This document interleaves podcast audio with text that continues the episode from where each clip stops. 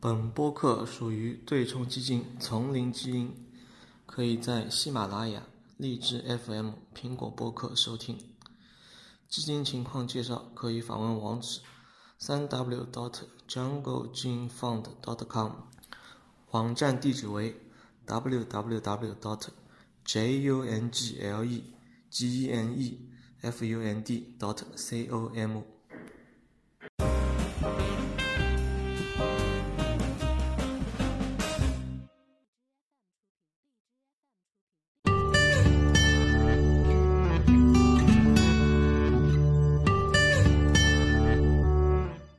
先讲关于旅游行业吧，嗯，问下你平时出去旅游用什么软件会比较比较多啊？Booking、在 TripAdvisor 看看吧，好了，在中国你也用 Booking 吗？中国不旅游，啊，都到国外旅游了，中国有什么好旅游的？哦，好好，比如说像什么大众大众点评啊这种会不会看？美团这种看看看，也会看，嗯，最近旅游行业可能不是很景气，你觉得呢？可能不太景气吧？嗯，对，嗯，为什么老是什么对，我觉得，飞机掉啊？什么的嗯，对，有要么爆炸，要么飞机掉啊？有关系，有关系，包括很多一些呃政政治方面的原因。然后我这边拿了一份关于国际民航组织他们的五月份的一个报告，但六月份还没还没出来。然后的，我觉得两个数据可以说明一定问题，就一个一个是它的一个叫做 RPK，就是付费呃乘客的总公里数。那么在三月份的话有比较明显的下降，但同比还是有增速的。他给出的解释呢，说是啊、除了拉丁美洲和北美之外呢，其他地区都有不不不不同不同程度的增速下下滑。那我也认为它可以说明它的 RPK 的呃就总体旅游行业的一个不太景气的一个情况。这个这个指标是什么意思？这主要就是呃付费的乘客他们总体的就是飞行的里程数，对对对吧？它是是每个月都更新的。对是然后现在呢是比去年的同期呢是下降了，呃增长的增长还是增长增长对增长，但增长速度在下降，对是是就增长只有三点一，但前几个月在三月份三点一，前几个月都有六点几、五点几，对吧？对是那不太好了，就说明飞行对飞行飞的少了，对啊、对，这是一个指标。然后另外的话，它有一个游客到达的人数的一个指标。那目前来看的话，呃，不算特别好，但是也算呃中等、中中中中等吧。相对于其他一般年来说的话，还是有一定程度的下降的。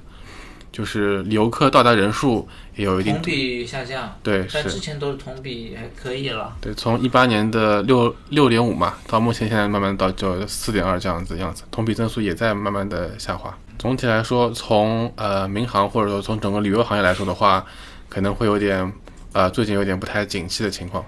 它这个不景气是从几月份开始的？不景气啊，对，它不是不景气吗？这里是十二月了啊，一月份，对对一。月份还可以，两月份不行，对吧？对那个呢？你刚刚说那个那个的，话是总体来说，从去从去年是八一八年五月份开始，它都有一定程度的下滑的情况的发生，多多少少的。那这也比较明显了，十一月了，一八年十一月下跌比较厉害了。对对是，然后到现在为止的话，也没有说有一个非常明显的或者说回升啊，或者说回暖这样的迹象的发发发生。但好像降幅也算不算太大吧，就是从嗯。五点几变成四点几，对吧？之前一直是五点几，现在是。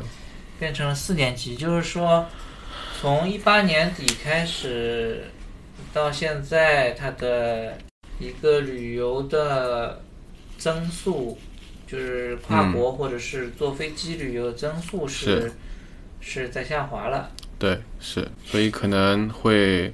会有呃不太景气的这个情况的发生。另外一点，我这边也是呃想采用了一些呃比较全球性的 OTA 的一个增速，在 Q 1的增速，我认为也能说明一定的问题。采用了比如说像呃 Booking 啊，像你说的 TripAdvisor，还有什么 Expedia，他们三个的收入的增速，在二零一九年 Q 1都有不同程不同程度的下下滑。我认为他们三家的话，可以代表了全球市场上大部分的旅游 OTA 的一个情况。所以说，如果他们三个增速同同时产生一定的下滑的话，呃，多多多多少会影会会能代代表一些对于整个旅游行行行业的一个问题。Expedia 还有 Booking 还有嗯 TripAdvisor 对？对对，可以啊。都有一定程度的下滑嘛。接下来我们来说一下 Booking 这家公司吧。Book Booking 平时你用的多多吗？会不会？还蛮多的吧，你觉得它这个公司怎么怎么怎么样？就比方说订酒店啊，挺挺方便的。呃，从价格上来说，你觉得跟其他的有什么什么对比过吗？价格现在都一样价格呀，价格都一样低呀，包括你在酒店的酒店自己网站上订也是这个价格，但是呢，酒店是有积分的是，，Booking 呢可能就你在 Booking 上订可能就没有积分了了，嗯但是你 Booking 呢，你可以有各种不同的选择，嗯它是一个就是同行比较比较好一点。嗯你在酒店自己官网上的话，你只能看这个酒店自，这酒店集团自己的酒店有几家，你比较一下。就是你 Booking 的话，你选择范围更大一点。嗯，覆盖面比比比较广。其实 Booking，哎，其实事实上，呃，像那种 OOTA 的话，价格应该普遍来说会比酒店酒店稍微便便宜一点，否则它就它就没有任何的竞争优势了嘛。这倒说到 OTA 它的一个运营模式嘛，它有一种是代代理商模式，还有一种是做市商模式嘛。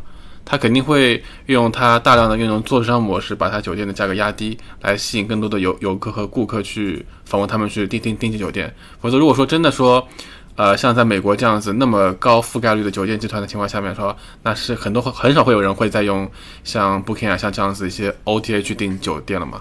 它就是因为他们会通过呃批发的像一些酒店集团去购买一些酒店的房间数量，以此来压低整个的他们订房的一个价格，然后才能就是更好的去服务更更更多更多人嘛。当然，酒店集团有酒店集团的好处，他们有更多的积分，有更多的一个呃服务的权权权权益在里面。对，所以我认为，呃，OTA 和酒店集团化两个是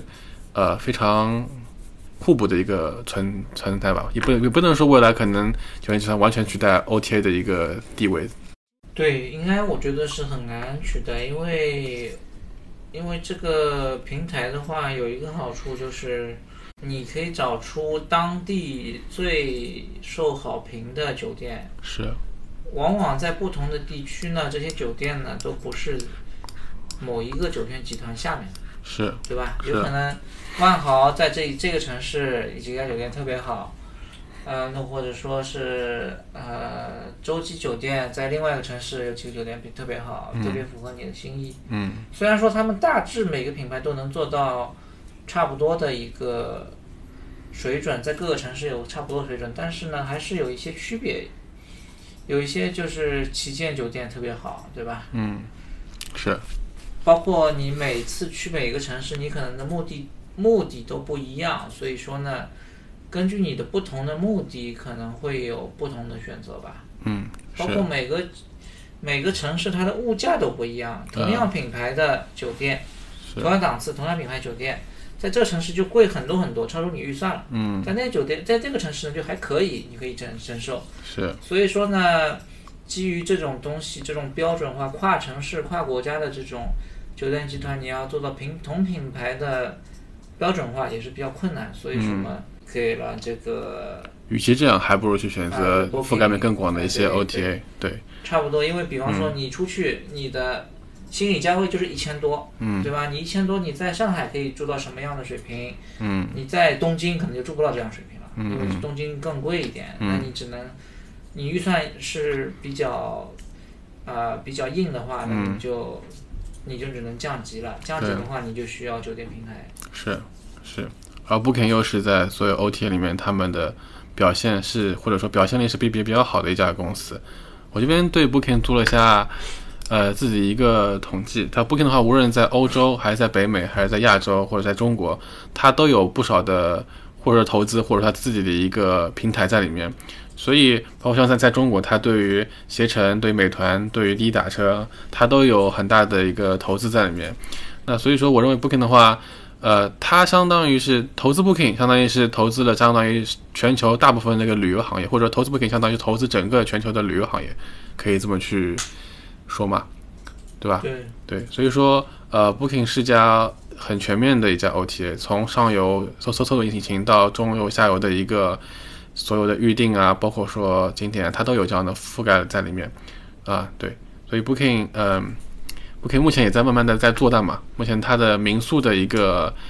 目前它一个民民民宿的收入已经和 Airbnb 所呃一一一样了，但是两者的可能关注点有点不不太一样。Airbnb 房间数、民宿房间数跟 Booking 差不多，对吧？对的，差差不多的，收入也差差不多 Booking 很厉害了，Booking 后来居居上嘛居，上嘛，对，后来居上。对而且你在 Booking 上面又能都订酒店，你 Airbnb 又不能订酒店，那谁会去用 Airbnb 呢？嗯，对，但是那些热衷民民宿的年轻人，可能还是会更多去找一些 Airbnb 上面的一些酒呃民民宿去预定，毕竟他是做但是他民宿，们订了时间长了，估计就会还是会回归酒店的吧？呃，标准化不行嘛，你是尝鲜可以嘛？是但是你在 Booking 上面也有民宿嘛？对对对，现在 Airbnb 不是会在一九年底会有上市的计划嘛？他们这样的话会有更多的资金去投入到酒店集团，因为他们还要也也也要有增速嘛。那他们不行的。Airbnb 要搞酒店，那肯定没戏啊。嗯，你觉因得？嗯为第一，酒店嘛已经非常拥挤了嘛。你像什么，呃，Booking 集团对吧、嗯 p d 啊，嗯携程，各种各样的，你要再挤进去的话，你的地位就很很差嘛。是是，虽然说你在民宿上面可能比较牛一点，嗯但是你到酒店的话，你从头开始弄，但他也没有办法，他也没办法。嗯，他也只能去往那边去投嘛。对，因为你的对手已经已经比你厉害了，嗯，所以说 Airbnb，呃，前途堪忧了。对，但他就是，就我认为，就是说，就酒店 OTA 来说的话，他可以通过前期大量的投资去给自己的一个收入有一定的增速。对，像我之前说的，它可以通过做商的一些模式，去大量的去批发一些酒店集团的房间，以此来通过一个呃比较低廉的价格去吸引更多的顾客。但后续的话，如何盈利，我认为还是一个比较大大的问问问问号在里面。Airbnb 好像说是离盈利蛮近了，但是你要去抓份额嘛，你要是比如说你在北美、北美，你在其他地区你要去抓酒店份额的话，份额就是先不讲别的吧，先讲盈利的话，应该是就是你要活下去了，对吧？对，你现在已经不看是谁的份额大呀，谁怎么怎么样啊，跑马圈这一块，现在现在是要活下去嘛，活下去，他现在就就可以活下去对啊，，活下去也也不用上上市嘛，上市嘛。挺好的嘛，对吧？他要上市，我想说肯定是想说想做更多的事情出来嘛，想要更多的去找增找找找找找增速，更多的去把它的价值给体现出来嘛。那它上涨，如果说目目前的民宿，如果说在一定程度上饱和的话，增速已经无法再体现体现它未过去几年的情况的话，那它肯定会大力的去发展酒店行行业嘛，这是无法避避避免的嘛。那如果大家发现酒店行业的话，你不可能去平白无故去抢一些 Booking 的一些地盘，或者说 Ex- Expedia 的地盘，只有通过砸钱或者说批发、购买一些酒店集团的房间，才能去更快的去抢占市占率嘛。但这样的情况就会就会导致它的营业开支会大进一步的提升嘛。所以说可能会有大概几个季度的它的增速会非常良好，但是未来的话能不能保保持，或者说能不能把这增速转化为整整整体市占率的一个提升，我认为还是打个问问问号在里面的。毕竟他有钱嘛，他一旦上市之后，你有钱也不会比 Booking 更有钱吧？是对吧？是，那这个就提到了它 OTA 两种不不同的不同的经营的模式嘛。Booking 它在 Booking 它大部分采用了它相当于是代理商的模式，因为它大部分的收入都来自于都来自于欧洲，所以说它会它在欧洲市场率占到百百分之六六六十以上，所以说它也它就会用它的呃大部分的一个模式来自于呃代理商模式，代理商模式就相当于就是说呃作为一个 broker 存在。我只是说帮酒店做一个交接手啊，具体的一个情况还是按照你跟酒店去做一个交交接，我只收一定的佣佣金。而如果就纯中介。吧对传统的像像那个 Ex- Expedia 这样的这样的这样的一个 OTA 的话，它采用的是代代代理商，代它采用的是呃传统的 Ex Ex Expedia 的话，它采用的是做了商的一个模式。那他把酒店的批发都买下来，然后呢以一个低价去给顾客，这样的话他酒店会承担一定的风险，就是说如果说房间在这个这一天没有卖卖卖完的话，那就相当于是这个账就赖他赖在他自己手头上了。所以说这是他 booking 和 booking 他钱多的原因在这里，他没有任何风险，纯的是用一些中介的收入来充实他的一个收入的情情况的。所以说 booking 的钱会多啊，所以说它的净利润会比 Expedia 会高，也是在这这这里。但如果说像 Airbnb 之前所说的，他要进入北美或者进入欧欧洲市场的话，他大部分的话还是会找一些酒店集团做合作，因为这样的话